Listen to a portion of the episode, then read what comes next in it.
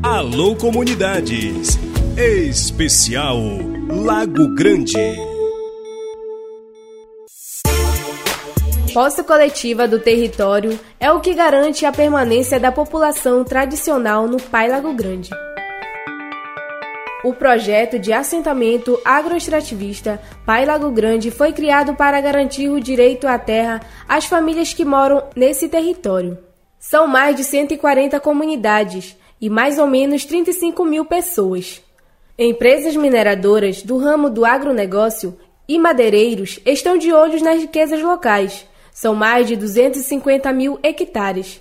A terra é coletiva e continuar nessa condição é a garantia das comunidades permanecerem ali, como analisa o presidente da federação, Antônio Oliveira. Hoje, se a gente não preservar essa, essa natureza que nós temos da forma que a gente vinha trabalhando, então essa futura geração não vai ter. Então é por isso que nós lutamos para garantir isso para elas também. O Lago Grande, por que, que agora é, é, é muito cobiçado por vários tipos de projetos que estão previstos vir, vir acontecer, se nós não tiver organizados?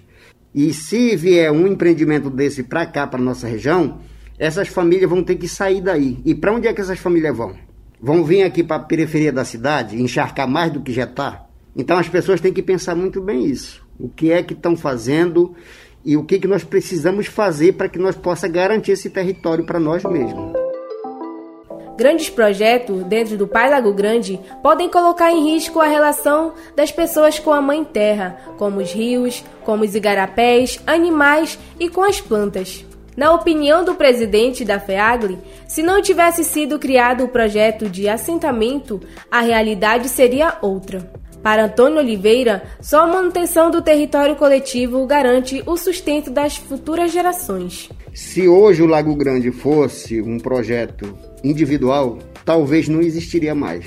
Então, se nós temos esse projeto coletivo hoje, nós temos que cuidar dele para garantir para as futuras gerações terem caça, terem peixe, terem terra para trabalhar e ter uma vida digna ali dentro.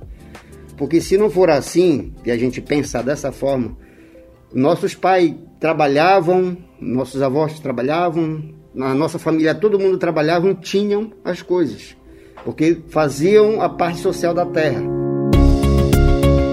Não fosse as comunidades decidirem em 2005 pela criação do pai, tudo poderia estar diferente, como analisa um morador que não quer ter o nome revelado. Eu acredito se todo esse desde 2005 que a gente reuniu, discutiu, avaliou a importância que tem no território para a população tradicional que nós somos, que eu faço parte dessa, desse povo.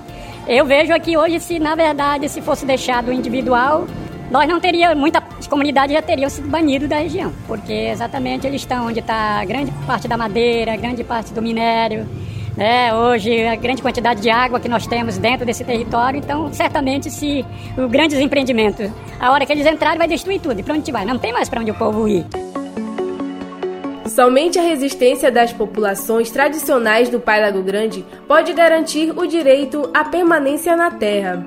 Diga sim ao Pai Lago Grande, diga sim ao território coletivo.